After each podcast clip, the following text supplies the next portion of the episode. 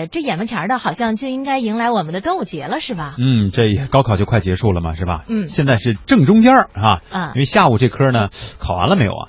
反正是这点儿还没有呢。应该还没有吧，所以正好是现在是一个分水岭的时段哈，基本上考完了这一场呢，就剩明天的最后一搏，搏完了咱就放假了。是不是明天剩的那个叫理综或者是叫文综啊？我印象当中，因为我们最近没确实跟大家说，我们也没查哈，嗯到底是怎么考。但是当年我们考试应该是这种综合类的科目是最后考哈。啊，呃，昨天呢考完了语文，所以呢各地高考的作文题呀、马上就出来了。所以呢，我觉得为什么看到了那么多的跟帖，为什么那么多的写手开始就语文题进行各种创作？嗯是因为数学题他们根本就不会。对，今天我有一个朋友哈，在这个呃戏剧中心吧，就是在这种剧院工作，嗯然后呢收到了一个快递，这是他自己买的快递哈，里边包装的那个纸啊，用的是什么模拟考试卷儿考考试卷子啊，是安徽省什么什么哪个中学的模拟考试卷儿，上面呢全都是这个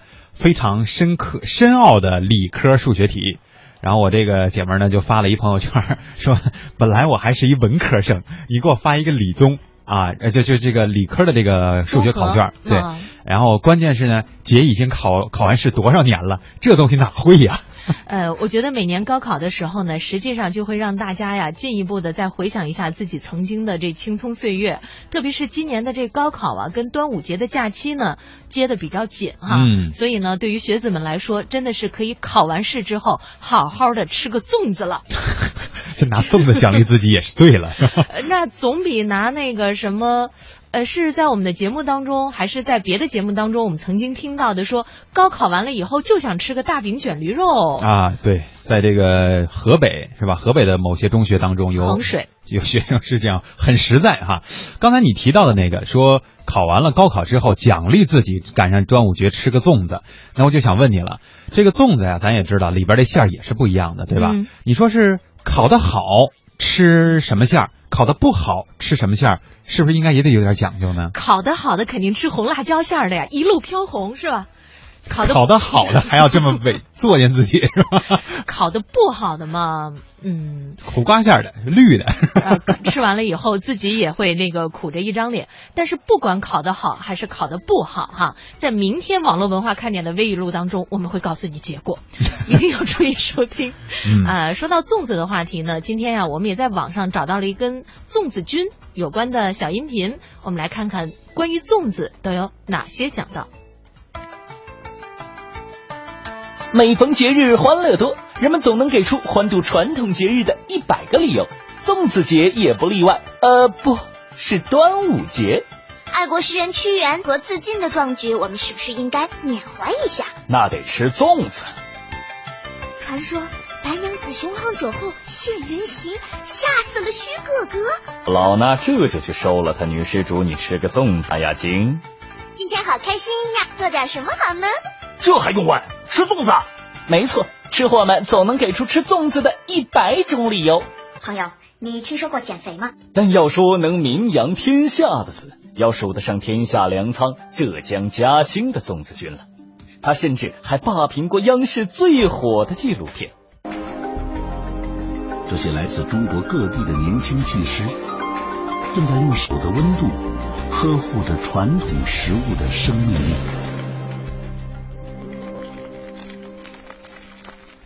然而，就在各地粽子在端午节开启舌尖大战时，万万没到，嘉兴的粽子再次大放奇招。这不是恶搞，不是 PS，美国队长和钢铁侠都出粽子了，我的天哪！而他们都有一个共同的家乡。以后我们可以看着钢铁侠吃着排骨馅钢铁粽。哎，你这个蹄儿怎么样？好饱吗？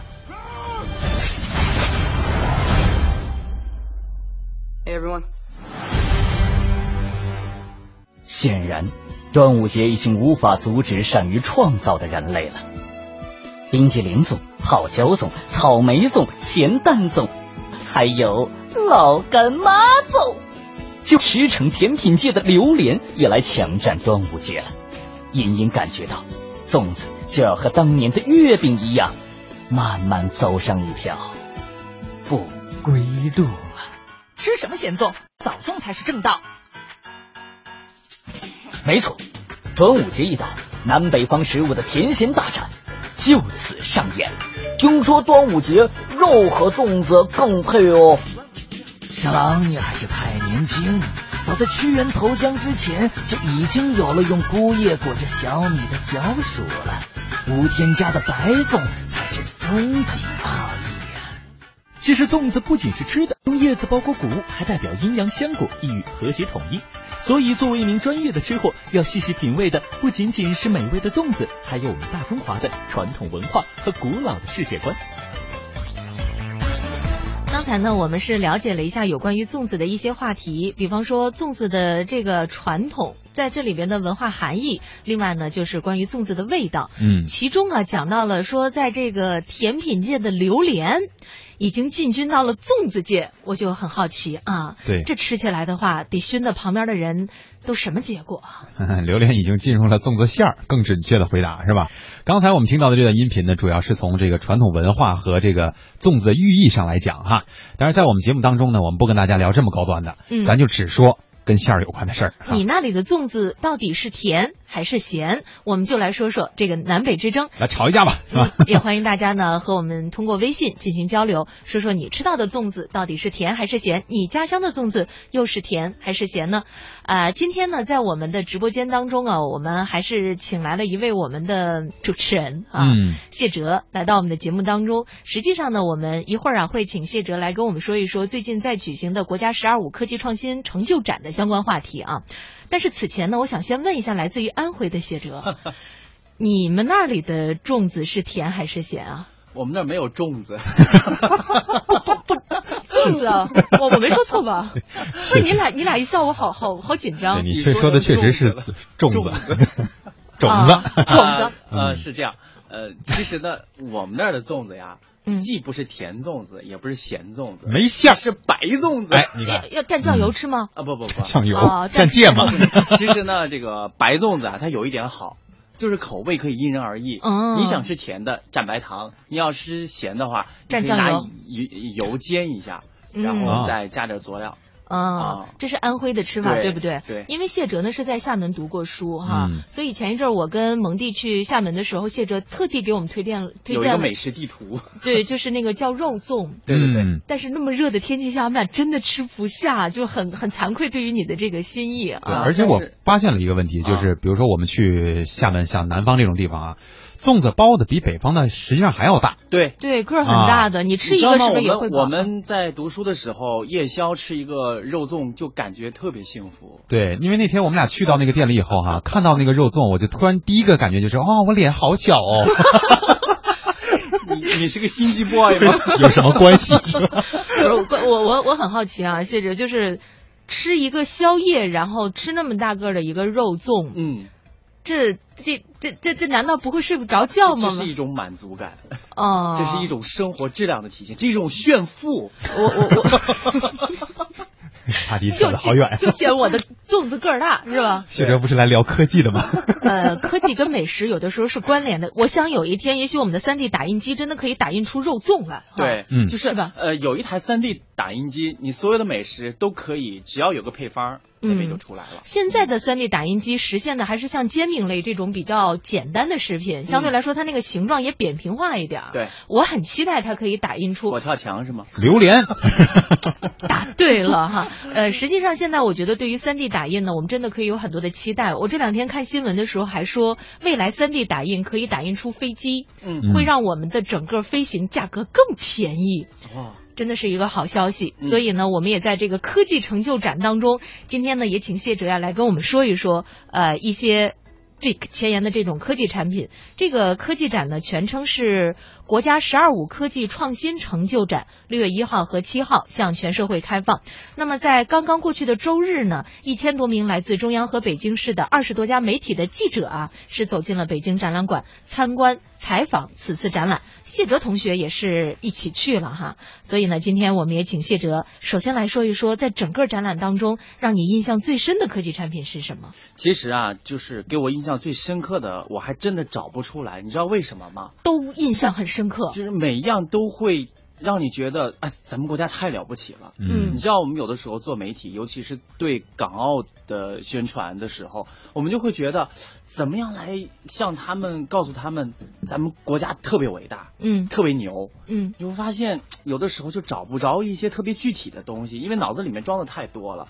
就走进这个展览的展厅的时候，你会觉得，原来我们的祖国是这么伟大。呃，有的时候我们会说，为什么我们总是要在一些前沿的领域要有自主知识产权？呃，我当时在采访一个做深潜设备的一个科技集团的时候，他们就说的一点就是说，呃，他们同时有两台设备，一台一台是进口设备，一台是国产设备。那进口设备呢，经常是闲置的，嗯并不是说咱们国产的设备就一定优于性能优于它，而是咱们这个国产的设备，它很多的这个设备之间啊，它是要有配套设备的，它彼此之间是可以兼容的。嗯但是进口设备，因为现在知识产权保护也是比较严格的，而且会有一些国际之间的这个贸易壁垒，所以你每增加一个配套设备，或者说它的系统升级一次的话，你都必须国外的厂商授权，所以在很多关键领域是受制于人的。所以，呃，我们在做自主研发的时候，你就会发现，有了我们自己的知识知识产权的一一些产品和技术做支撑的话，在很多方面，我们是可以不断的叠加技术，不断的有延伸。所以在这方面给我印象特别深刻。嗯，深潜哈，对你刚就是潜水用的嘛，呃，我们都知道有蛟龙号，对确确实是这个创造了世界上的一个记录。哎，我想问一下谢哲，你平常呢是一个健身爱好者啊，会不会在这个科技展当中也有很多的这种项目，实际上是和老百姓的生活也密切相关的？的确啊，呃我举个最简单的例子，就是北斗导航系统。嗯你知道我们现在一说到这个卫星导航，就说到 GPS，但是北斗导航系统它将来的这个精确度是要绝对优于 GPS 的。呃，举一个最简单的例子哈，就是以后送快递，有可能就是在快递的身上会有一个 GPS 的定位一个小装置。就是我看着它离我还有多哎远，对对对对对是吧？这样的话，我就一直可以期待它什么时候能送到我的手里。是的，还有这个呃无人驾驶技术，它嗯也是要依赖于这个卫星导航，而且非常精准的卫星导航。如果说这个导航不精准，偏差比较大的话，那在马路上就比较容易发生一些交通事故。嗯所以我我个人是非常期待这个将来的呃北斗系统的，因为有的时候在一些户外的越野的比赛当中哈，如果你走偏了。如果说你的手机的定位系统不是特别精确的话，你就有可能走岔道，那呃严重的时候是挺危险的。就跑丢了哈。嗯这个刚才谢哲其实介绍了很多啊，就是我们大概有的还能听过这些名字，嗯知道是什么东西。哎，有没有那种到了现场以后一看，这到底是啥？有没有这种特别惊讶的科技产品？呃，说到惊讶，我觉得就是呃，在这个香港哈，在嗯。香港西南部的海面上，南海的海面上，呃，大概是三百公里吧，有一个深井的这个油气田的这个钻井。这个钻井我查了一下资料，大概是在二零一四呃二零一三年就已经开始投产了，但是呃，我个人对它是一无所知，包括呃，我也问了一些香港的听众朋友哈，嗯他们也不是特别了解。那怎么样能够做到这么低调哈？是一个非常牛的一个大气田，嗯哼，呃，它已经向珠三角输送了很多的油气的能源了。我在想，一定是它的环保做得特别的好，嗯呃，所以它没有引引发这个周边的这个环境的恶化，所以我就了解到，其实中国的这个呃深海的油气钻探这方面的技术已经处于国际领先的水准了。他们能够用很先进的技术把这个油气资源抽出这个地层，嗯，然后再把这个海水注入地层，就不会引发周边的这个环境的恶化。我觉得这方面做的挺让我惊讶的，因为这个油气田大概是海下一千五百米深，嗯。啊、就想象一下它的这个操作难度得多大。我觉得对于我们这些文科生来说，真的是很难理解如何可以做到这样的程度哈。还有一个我印象也特别深刻，就是我们在做手术的时候，以往我们做手术，比方说做一个心脏的手术，心脏搭桥手术，嗯或者说心脏有增生，血管要切除，呃，那只能靠这个医生的经验，手工人手工，工，对对嗯，对。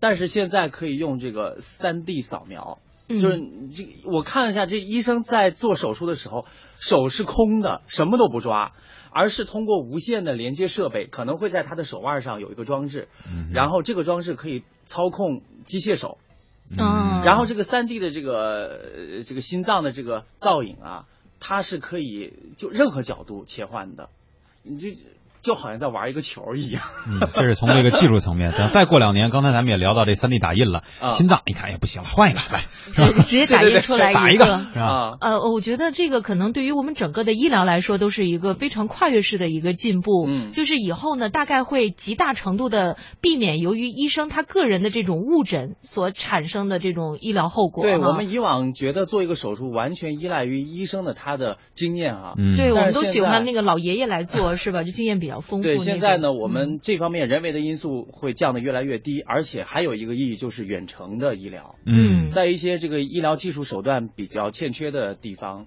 我们可以通过这种方式，让一些呃医疗条件比较资源匮乏的地区的人们可以享受到比较高端的一些医疗服务。刚才谢哲有谈到医疗，然后呢有谈到这个。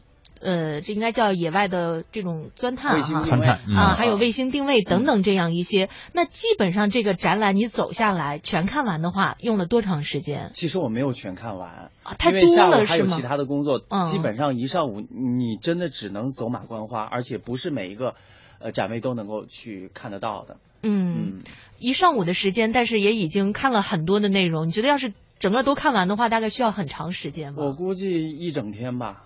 嗯一整天，我觉得有一点特别好，就是我们以往看展览啊，呃，比方说呃什么时尚展览啊，或者其他的一些展览，嗯他可能都仅仅是一些讲解人员，他对于他自己所在的领域未必触及的特别的深。嗯但是这个科技展览，所有的讲解人员、引导人员全都是科研工作者。那他们的表达能力会很好吗？呃，就是说到这儿，我觉得就是在这个科技之外的另外一个感受，就是科研人员真的是太帅了，就是你会觉得认真的人、自信的人就特别美，嗯，就是他们给你的感觉，就是因为我在跟你讲一些知识，当那些特别严谨的科学知识、科学名词，或者说是一些技术名词，从他们的嘴巴里面非常流畅的表达出来的时候，你真会觉得他们真的是一群非常可爱的人。嗯，也是，你看现在有多少小姑娘都喜欢那个是吧？就是文质彬彬，然后一张嘴又是非常专业的这种。前一阵子网上不有一个上海的一个医生，嗯。然后用英语很流畅的给一个外国朋友做这个骨科的鉴定，然后也是非常的火。这就是我们现在非常崇尚的这种叫专业人士。专业人士以自己的这种专业知知识啊，不仅仅在改变社会，同时呢，也赢得了我们所有人的一个尊敬啊。呃，谢哲呢自己本身也是一个理科学生，啊，我以为他也是科技 他曾经有科学家他应该曾经有这样的梦想个，梦，啊，但是后来发现自己确实在语言上可能更天赋更强，对天赋更强，嗯然后就选择了主持人这一行。就是在你参观这个的时候，有没有回想起自己曾经的那那个科学家梦想？呃因为你是原来学生物的，对，说嗯真的，我觉得，呃，离这个层级的科学梦想还是有一定距离的。我我当时只是想着，因为我比较喜欢生物嘛，小的时候就特别嗯喜欢那些，呃，在小试验的仪器里面种一些什么植物啊，然后做一些什么，呃，那你难道不害？怕解剖啊这些东西吗不？怕不怕。我不怕不怕了。对这个，其实咱们看影视剧不是也能发现哈，嗯呃，很多这个大的国家或者不是大的这个公司啊，都是什么生物科技公司、能源公司。嗯然后呢，在电视剧或者电影当中，就给大家一种一种印象，就是我的天呐，就他们的那个总裁太帅了，嗯是吧？又有钱，又懂技术，然后呢还勾心斗角的，是吧？就各种各样的，觉得特别爽。实际上，在我们的这个生活当中也是这样，因为曾经啊，我们都会觉得说科技这个词离咱们自己太远了，嗯这就是科学家该干的事儿。嗯然后他们做那些东西呢，可能能改变整个行业，但是对于老百姓来说没什么太大意义。嗯这次我发现，就是尤其是刚才谢哲所阐述的这些观点当中啊，深刻的能够感觉到，就是好像很多东西真的是跟我们每个人是有关的，而且很快我们就能够利用到它。还有，其实有很多我们已经享受到它给我们带来的一些呃很积极的改变了。呃，我再举一个例子吧，嗯就是咱们国家的这种呃一些恶性的传染病的防控方面哈，呃，从科学的角度来说呢，它不仅仅是研制一些疫苗，或者说研制一些药物。它另外一方面就是我们在应对一些突发传染性疾病的时候，整个国家的一些战略战略部署，它的一个整个的防控的系统这个体系，它也属于科研。嗯呃，比方说在零三年 SARS 疫情爆发的时候，肆虐的时候，呃，咱们中国受到的影响也是最大的。嗯哼呃，但当时也有很多的科研一线人员牺牲了哈。但是经过那样的一个事件之后，整个国家的应对一些突发传染性疾病，它的一些科学严谨的防控体系建立起来之后，呃，可以说是受到了世界公认、一致的认可。呃，从那个时候开始，中国整个的一一整套的应对突发传染性疾病的这方面的一些呃部署啊、战略啊，可以说输出到呃很多国际上的一些其他的国家，比方说呃什么埃博拉病毒的疫情的这个防控，包括现在寨卡病毒等等啊，呃，中国很多的经验也拿到国际上是非常呃值得借鉴的。嗯我觉得不仅仅在造福我们中国人民，同时也在造福世界人民。今天呢，我们也特别感谢谢哲来到直播间，就参观的这个国家“十二五”科技创新成就展呀、给大家所做的这个情况介绍。嗯呃，在今天谢哲离开之前呢，小瓶盖问了一个问题哈，我们也请谢哲来回答一下。嗯他说：“这粽子还能炸着吃啊 又回又回到粽子上了，是吧？转的好快啊！因为我我这个我我没有体会，我不知道蒙蒂有没有过就这种煎着吃的时候，所以呢，这个问题大概只有你才能够回对答，。就是白粽子，把那个粽子叶剥了皮儿之后呢，嗯。呃，放在平锅上煎，就等于四面煎成金黄色。那还包它干嘛呀？你连皮儿吃吗？不是，那还就是之前还把它包上干嘛呀？直接攒成一团儿就行了呗，那那不成形啊。没法蒸是吧？啊，小瓶盖也说说一年呃有一年前一年啊，在深圳看过很多的展览，最吸引他的也是科技展，非常的有看头。建议呢大家也是去可以看一看。呃，我觉得不管是很帅的科学家也好，还是我们所有的。嗯，普通的我们这些听众也好，实际上大家呢，端午节的时候都还是要吃粽子的嘛，对吧？好冷。这是怎么转的场？呃，我没太想好。说白了哈，就是我再总结一小句哈，因为说到这个科技的上的这个事儿，呃，曾经啊，我也是有这种感觉，说哪有个科技展不不不去，嗯。啊，这是什么重工业，想象的都是那种什么航天技术，对，这有什么可看的？但是刚才谢哲其实说完了以后，也有一些项目我们是可以亲身去体验的，嗯。你会发现这不光是让你自己觉得，哎，我们国家特别好，同时呢，其实也是一件挺好玩的事儿，嗯。因为很多项目你可以亲自去参与去操作的时候，你可能才会真的对这个技术的发展有那种深刻的认同感，嗯？呃，现场会有一些大家可以去试一试的这些东呃，西吗？有互动，比方说机器人。哦，啊这个我很喜欢。哎呀，啊好遗憾没有去。其实我觉得现场给我感受，很多的家庭会把小朋友带去。嗯呃，不管能不能看得懂，能不能接受，但至少可以在他们心中种下一个科学的种子。对，这也是一种熏陶哈。你有没有跟科技人比一下，看谁跑得快？算了吧，没信心是吗？比智商的场合不要比。今天也特别感谢啊，这个感谢谢哲呢和我们所做的这样的一些介绍。嗯那么也希望朋友们可以多多的关注我们国家的这个科技创新。呃，如果要是有相应的展览的话，多去参观一下，免费的当然是更好的了。谢谢谢哲。不客气。嗯，刚才在这个前半段的节目当中哈，我们是请到了我们自己的同事谢哲，给大家讲述了一下科技和粽子之间的关系啊。在我的这个 对，在这个诱导之下啊，那么接下来下半时段我觉得会。有可能啊。对，我们终于可以放开了来聊粽子了，因为在这个互动平台当中，刚才我们在说科技的时候，大家都在回复粽子啊，其实谢哲也特别不想走哈，我们是愣让他走还没。说好粽子的事儿呢。对，皮卡丘说我家那边的粽子是没有味道，就像刚才谢哲所说的那种白粽子啊，嗯，长方形的，长啊，长方形的碱水粽子，吃的时候呢、要用细线来割，嗯，要吃多少就割多少，还要蘸着这个白砂糖吃。他说记得从小到大就吃过一口，然后就再也不吃了。你这说的其实特别像东北那吃的那个叫什么打糕啊，还是什么发糕？打糕应该是。就是也可能是延边吧，就像那个朝鲜族自治区啊，什么那些朝鲜族人民特别爱吃的那种，基本上就是也是糯米或者是粘米，然后呢弄出一什么各种形状嘛，各种团儿什么的，就你自己去分，就应该也是拿线或者拿什么特殊的工具去拉啊，然后分好了以后你自己蘸糖啊、蘸盐呢、蘸醋啊什么随你便吧。哇，还有蘸醋的呀！我这信口一说，我说吃起来那得多 酸爽啊！对，就是反正就是那那意思吧。嗯，我觉得咱们的劳动人民真的是很厉害。你看，像这种粽子啊，它如果要是切的话，很容易粘在这个刀上，那可不对不对？嗯所以拿这个细线来这么嗯割一下分离就好了，啊？形状还不会破坏掉。哎，说起来，其实也有点像人家日本那寿司，对吧？这实际上也是一个道理，就是如果说是什么都没有，也没有馅儿，或者是那个什么的，因为有的寿司是那种干的嘛，就是嗯只有一个饭团儿，或者日本应该叫叫饭团儿吧。呃，也有人拿那个蘸什么酱油啊，蘸芥末吃的啊。呃，这个味道是不是还是略有差别？对，因为他毕竟他说他这是碱水粽子，我还真没吃过碱水是什么味儿。叫碱水粽子啊？形容一下吧？跟碱水面是一个事儿吗嗯？给我们形容一下啊。怀念说，我们家那边呢，大部分都是咸粽子，馅儿里边是放肉的，放芋头的，也可以呢放点儿红豆、绿豆、花生，反正有很多种。你这说出来，这半天就感觉像五仁儿的了，已经是吧？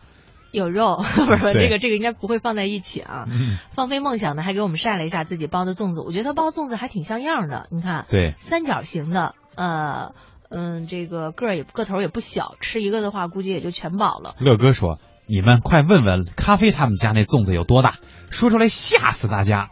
真的啊，那谁有图呢？谁见过？谁有图给我们上一下，我们来，我们才能给大家形容，对吧一个？粽子一斤我们对 我我们也那买米去了是吧？啊。我们也不能光靠想象啊啊！放飞梦想说，家乡的粽子是白粽，不过呢，自己喜欢吃肉粽，所以提前就动手包了一些。他说我们要放假三天呢，嗯慢慢品尝吧。嗯，我们不放，我们就陪着大家了啊。嗯，于丽说肯定是咸粽子，我们家呢也有甜的，但是其实大家都不太喜欢吃这个粽子，甭管甜咸啊。嗯，他说咸粽子呢有鸭蛋黄、大块猪肉和赤豆啊，我超级喜欢我妈妈做的这种咸粽子。哎，这几样虽然我不吃哈，但是是不是就是咸粽子的标准配置了呢？我倒是吃过那个排骨的咸肉粽，里边有骨头吗？有骨头。真有啊！嗯，这还得剔骨头吃啊。他说街边卖的这个咸粽子六块钱一个，味道有点一般。我们老家端午节呢有龙舟赛，习武吃水啊，门前呢插上艾叶。呃，好怀念小时候啊！现在生活在大城市，感觉不到过节的气氛了。今晚准备从深圳回汕尾，老家才有过节的那种热闹劲儿呢。实际上，我们本来确定这个端午节假期的时候，就是希望大家呢可以缅怀一下这个传统文化当中的这些内容，是吧？嗯让我们的这些过节习俗呢，不会因为大城市的生活而逐渐的在我们的生活当中就消失了。所以我觉得，实际上很多的时候，不管像这个龙舟赛呀、插艾叶呀，还有喝雄黄酒啊，嗯包括给那个小朋友系那个五彩丝线啊等等这样的一些内容，如果要是我们有条件的话，希望大家还是能够把它重新的捡起来拾起来对啊。呃，很多的年轻人现在应该是不太会包粽子了，包括包括我，我不知道你怎么样，嗯，估计也不太乐观吧，是吧？嗯，呃，如果要是来没包过，嗯，然后他那个蒙蒂会说，反正我也不吃，对，就不费这事儿了啊。但是这里边是传统文化，对，吧其实上是该学的哈。啊、如果要是有可能的话，跟着自己家的老人学一学，别到了咱们这一代手里边，把这个包粽子的技艺给他嗯丢了。就你不包行，但是你得会。等下一代问你说，哎，那个说爸爸妈妈哈，是这个过端午节有什么习俗啊？这吃粽子啊，那粽子怎么包也不会，超市买，对吧？这就这就有点过分了啊。嗯，主持人小鹿说，我们那儿的粽子呢，不甜也不咸，我是重庆的，那是辣的，是吧？蘸火锅吃嗯就是包的白的啊，剥开以后自己放糖。呃，一般拳头大的粽子呢，我一次可以干掉五个。哦，您这不就是相声里说的那个烙饼捡馒头就大就就就什么就米饭嘛？是吧？我觉得这一顿饭光主食了。对粽子虽然好吃，但是呢，也不要吃太多。嗯呃，因为这个糯米啊，确实消化好消化起来不是那么容易啊。张飞说，我家的粽子呢只有糯米，这算甜的还是算咸的呀？嗯，这是咱现在就可能他发的比较早，因为咱现在解决这个问题了，知道有很多地方点心是有这个白粽子吃白粽子的这种习俗啊。你看，生活是个动词，说他们老家河南也是白粽子的，嗯，这也不完全是按地域去分，我发现。嗯，啊，还是跟那个习惯习惯有关。咖啡说了一下，他说我们广西的粽子呢是以肉馅为主，还会加一些豌豆、绿豆，以咸粽子为主啊。呃，然后他又说了一下刚才我们说的另外一个南北之争，就是洗脸。嗯他说我在惠州，但洗脸呢是用手直接洗，然后再用毛毛巾擦干就好了。呃，说到一般我觉得我见过的都是这样吧。嗯，没有啊，我上学的时候，我同寝室的一个女孩是湖南人，啊，她是用毛巾洗脸的。这哎，我只见基本上我只见过说这个特讲究的哈，就是拿毛拿湿毛巾擦擦脸，但是可能到不了洗的那个地步，嗯。基本上就是润湿一下。呃不是，人家呢就是有一个，比方说那时候我们因为都住宿舍嘛，大家都在那个公共的呃嗯。浴室当中，然后有那么一排水龙头那个样子，对所以呢，他会在这个水盆里边把这个毛毛巾弄得很多水，然后那样再去洗脸、啊就跟我们捧着水洗脸是不太一样的。对，嗯，另外我们一个浙江的一个呃同寝室的一个女孩也是用毛巾洗脸的，嗯，但是咱们点心们里面有很多哈，因为 其实上也是南方人，对吧？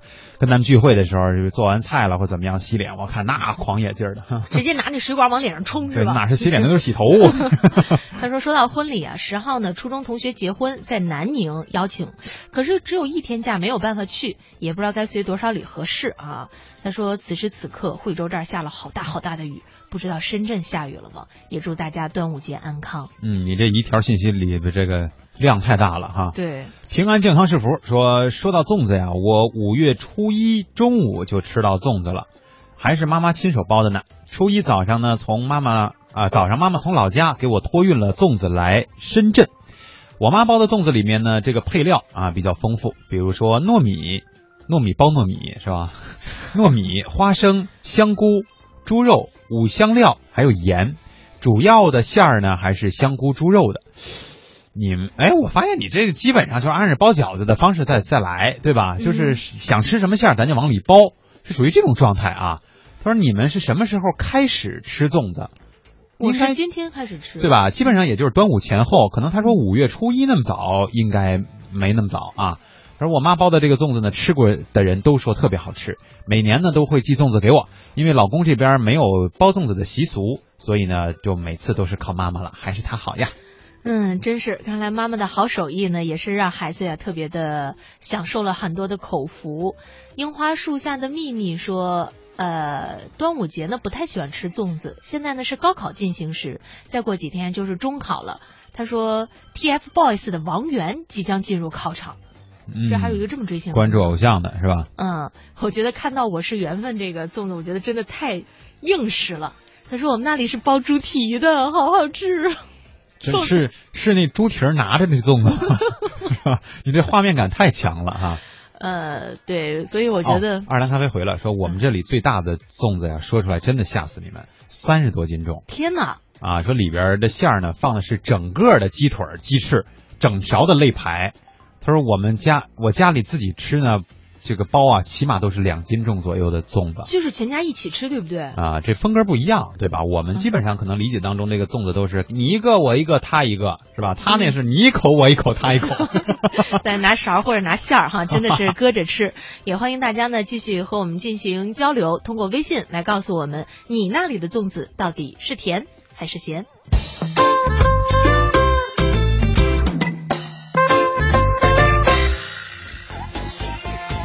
今年呢，在互联网或者是说在人工智能的这个领域当中，还是发生了一件让大家现在可能还津津乐道的一件事儿，嗯就是阿尔法狗和李世石之间的那个人机大战。呃，那么接下来呢，我们要告诉大家的就是人机大战将会迎来第二季，我们中国的选手柯洁。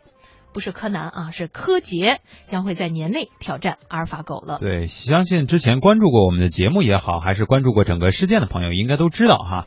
这个在李世石挑战阿尔法狗的时候呢，柯洁在做客一些节目的时候，也就说过这样的话。他说：“这个虽然啊，阿尔法围棋呢应该能够战胜李世石，但是他绝对赢不了我啊！这不是我说的啊，柯洁说的。”当时说完了以后，我看到那个视频，就主持人有点懵，嗯 主持人也不知道怎么接了这个话。我觉得很自信啊。对而且好像对于柯洁是不是有一个昵称叫大魔王？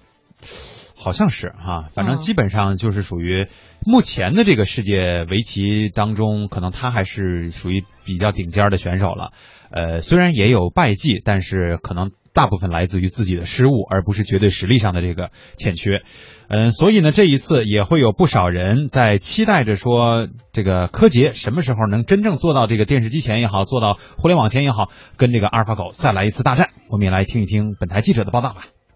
日前，在第三十七届世界业余围棋锦标赛新闻发布会上，国家体育总局棋牌运动管理中心党委书记、国际围棋联盟事务总长杨俊安透露，中国围棋协会和阿尔法狗团队在就此事进行了多次的接触和沟通。双方都有意向促成这项比赛。双方准备安排中国排名第一的围棋手柯洁和阿尔法狗进行人机终极对决的一场比赛。杨俊安表示，如果不出意外的话，这次比赛将安排在今年年内。同时，他认为这是一场跨时代的比赛。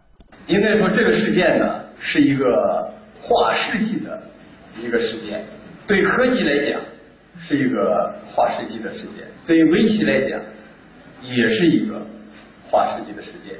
今年三月份进行的阿尔法狗和李世石的围棋人机大战引起了全世界的广泛关注。在那场举世瞩目的人机大战中，阿尔法狗以四比一战胜了韩国名将李世石九段。杨俊安认为，目前阿尔法狗发展迅速，在一对一的比赛当中战胜人类是毫无疑问的。呃，可以这样讲，是吧？人工智能作为人的这种智商、人的智力的一种外延、一种高度的几何，它战胜单体单个的人类，是吧？呃，应该说这是没有什么疑问的。是吧？没有什么疑问。而且这个时间呢，呃，会会很快。在三月九号第一场李世石九段完败阿尔法狗之后，中国等级分排名第一的柯洁九段则意外的成为了网红，微博粉丝数暴涨十几倍。这其中的原因，就是因为柯洁在个人的微博中放出了豪言，他表示。虽然阿尔法狗战胜了李世石，但他却赢不了自己，因此不少棋迷也十分期待看到柯洁与阿尔法狗的对决。游戏的缺点就是在局部一些呃计算上，还有一些整个的复杂局面的应变能力，它是非常的糟糕的。实际上，呃，他经常会在一些复杂局面下，然后尽量寻求简明，呃，证明他其实比较害怕这个复杂的局面，尽量不去争结争，不去那个跟你做一些复杂的对抗。呃，所以我觉得机械弱点是这个。一九九七年生人的柯杰是新一代中国围棋棋手的领军人物，年纪不大，年纪不大却连夺百灵杯、三星杯、孟百合杯三项围棋比赛的世界冠军，曾经八次击败过韩国棋手李世石。这可能就是柯洁放出豪言的自信所在。他认为李世石在与阿尔法狗的比赛当中输掉比赛是纯属发挥失常。嗯，我觉得前三盘其实完全是失常的发挥，之后这两盘，呃，虽然其实呃输掉了，呃，虽然是输了一盘赢了一盘吧，但是后面两盘明显优于这前三盘，前三盘实在是太脆了啊。近日，阿尔法狗的开发者谷歌旗下人工智能团队研发工程师拉里亚哈德塞尔也曾在脸书上向柯洁发起挑战。他们表示，阿尔法狗现在可以有正式排名了，目前的积分是三千五百三十三分，世界排名第四。而对此，柯洁也做出了回应：如果真的是我去上的话啊，嗯，我希望就是自己就是要比这个战绩肯定要好啊，但我非常有信心能比下次他下的好。欢迎大家继续锁定收听来自于中央人民广播电台华夏之声的网络文化看点。于律说：“萌萌，端午前后我们这儿荔枝也上市了，嗯，现在送礼呢是一盒粽子再加一盒荔枝。”他说差点忘了，我们老家还有那个，这应该念叫献水粽，是不是？应该是吧。嗯，或者是打错字了哈，我们也不太清楚到底是什么啊。用线分割蘸糖吃。呃，解释一下午池水是什么？就是端午节吃完午饭之后呢，一般呢会下一点小雨，雨后呢会有彩虹，就是彩虹下江里戏水游泳。哦，那这舞是不是应该是舞动的舞呢？现在因为他发的是一二三四五的这个舞哈。嗯，呃，这也应该算是一个地方习俗了，对吧？但是我有一个小问题哈，就这个午吃水，您不是说端午节吃完午饭之后吗？那比如说燕儿姐他们家十一点吃饭，十二点吃完了，我们家十二点半吃饭，啊，三点才吃完。你们家怎么吃饭时间那么长啊？就是他什么时候下雨呢？说等着你，我等着你。对，就到底等谁是吧？念意不忘说，以后我也学学他们用毛巾洗脸啊，看看能不能洗白。这是我们今天说的另外一个南北之争，能不能洗白？他说深圳端午这两天呢，有这个展会是深港澳车展，嗯，点心们可以走走看，也提前祝大家端午节快乐。哎，没错，我们的这个同事们哈，都市车天下的同事们应该也是参与了这个深港澳车展的直播，是吧？嗯，大家应该在现场能够看到主持人，对大为啊，那大高个儿啊，对，特别扎眼啊，那个大老远就能看见，跟那个咖啡加那粽子似的那么大个。念意不忘说，呃，应该是念以心不忘哈。嗯，说这个二位，我们山东呢也是甜粽子。刚刚听你们说南方人洗脸，我忍不住想说两句。我见到的南方人也真的是拿毛巾洗脸的。当时我还在想，哎，是不是用毛巾洗的就会更干净一点呢？嗯，也可以这么理解。但是如果说咱非得争一个话的话，可能我会跟你说，那我拿手直接打肥皂，或者是是吧，拿什么东西洗洗面奶，那不是更干净？主要是你长得白，你知道吗？也大概不是特别能够理解我们长得黑的人的痛苦，是吧？任何有美白的方法，大家都乐于去尝试一下啊。嗯。呃，怀念说，我跟咖啡是一个地方的，不过呢，我们那里没有包过那么大的粽子哦。三十多斤是吧？这应该是庆祝什么事儿的时候办的吧？呃，怀念呢给我们发了一系列的图，说这个自己家包的啊，随便包，可以包大个的、小个的啊。老妈开始昨天就开始了，哎，我们一看还真的是像他这个第一张发过来那个图啊，特别像什么呢？就是大家可以想象一下，一个长款的钱包啊，然后比较窄的这种。这种感觉瘪瘪的，它是一个长方形的形状。第二张图发过来的那个呢，相对就比较规整了，就是我们印象当中的这个呃四角的这种粽子，而且好像上面这个用的这个粽子叶儿啊，确实不错，油亮油亮的哈。嗯，那我觉得应该满是粽香。嗯，呃，小慧说听你们说了那么多呀，也给了我很多参考。明天放假，我可以包粽子了。这主要是饿了，是吧？嗯，特别是听我们说的这么开心，是不是大家会觉得更饿呢？呃，潇潇给我们报告了一下，说现在呀，深圳是晴空万里，但是这个温度呢，估计也会是比较高。嗯，所以在这里呢，我们也提醒大家，一般情况下在端午的时候啊，也就告诉我们已经到了。很热的这样的一个季节，端午一方面我们是缅怀这个诗人屈原，另外一个方面呢，也是告诉大家在夏季到来的时候一定要注意防疫啊。嗯，呃，你比方说像这个艾草的这个防蚊虫啊，对，用这个艾草水洗澡啊，还有这个喝雄黄酒啊等等这样一些，实际上是有卫生健康知识在这里边的。嗯，这是古人总结来的经验啊。陈子健应该也好久没来了哈。嗯，说我来串串门，提前祝点心们端午节快乐啊。最近呢也没什么时间去听节目，大山里就只有二 G 信号啊，不容易啊，又回去放牛去了是吧？对，说好烦呐，频率都收不着。说粽子呢各有各的爱好吧，南北之争我也不会去说那么多，各有各的口味。我估这这句话说的感觉是什么呢？就是曾经我也参与过在群里啊，参与过这个点心们的这种什么南北之争的大战。然后我受伤了，所以这一次我陈子健就不再说了。所以现在呢，因为长期的隐居在大山当中，已经心态变得很平和了，这就有点闭关练剑的那个意味哈。嗯，出来以后绝对是武功高手啊。哎，你看皮卡丘给我们晒的这个粽子的这个外观，呃，我觉得还是挺特别的。他说这个就应该是他说的那个碱水粽子，就是拿线给它割出来，割出来。但是你不会发现更大的一个特点，就是它那个色儿是不一样的呀，对吧？就颜色是不一样的，这应该怎么形容呢？之前我们说这个对这个粽子基本上应该都是白的，啊里边包着什么馅儿咱不管，但是至少外外边这糯米是白的。他给我们晒那个基本上属于就是蜜蜡的那种颜色，啊说棕色也行，说是黄色也行，反正两两者之间再结合一下就那种感觉，色儿是挺好看的。但关键是怎么做出来的，能够让每一粒米基本上，因为它那芯儿我们也能看见，也是那个色儿，应该是我觉得包之前。对吧？先对这个米进行了一定的什么处理？那酱油泡了？没准儿吧，因为要你要是后期再做的话，那芯儿至少还是白的呀。嗯，心说我们海南的呢也 是。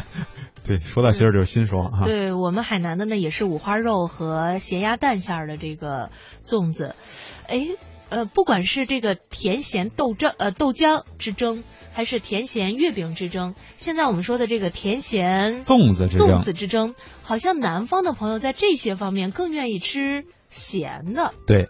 北方的朋友在这些方面呢，更愿意吃甜的，好像基本上是这样的规律，所以大家吵来吵去，好像这个目标也也比较统一了，就是站队也很明确了，对吧？嗯，就是基基本上支持的就是我支持南方，我支持北方，而不是我支持甜，我支持咸。不过现在看起来的话，我觉得好像还是咸粽子在我们的整个点心当中占的比重比较大。嗯，也反映出了咱们听节目的各位朋友家乡的这种习俗。说句实话，我个人呢，因为是北方人，所以对于甜粽子呀。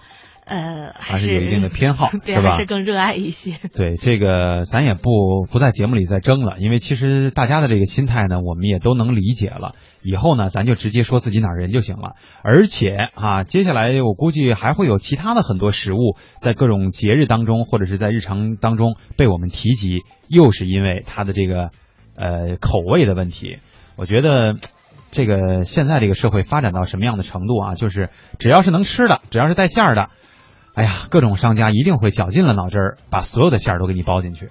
生活是个动词，最后给我们发来这张图片，我觉得特别好。这样的粽子，我宁肯多要几个。嗯，这外观大家应该能想象出来是拿什么包的，所以每个人都会见什么眼开啊。人民币包的，不知道这是哪个土豪可以生产的粽子啊？今天的节目呢，到这里要说一声再会了，因为在明天的节目当中呢，是由谢哲和曼斯陪伴大家度过端午节的第一天，所以在这里呢，蒙蒂和文燕也祝愿大家端午节安康。嗯，快乐，拜拜，拜拜。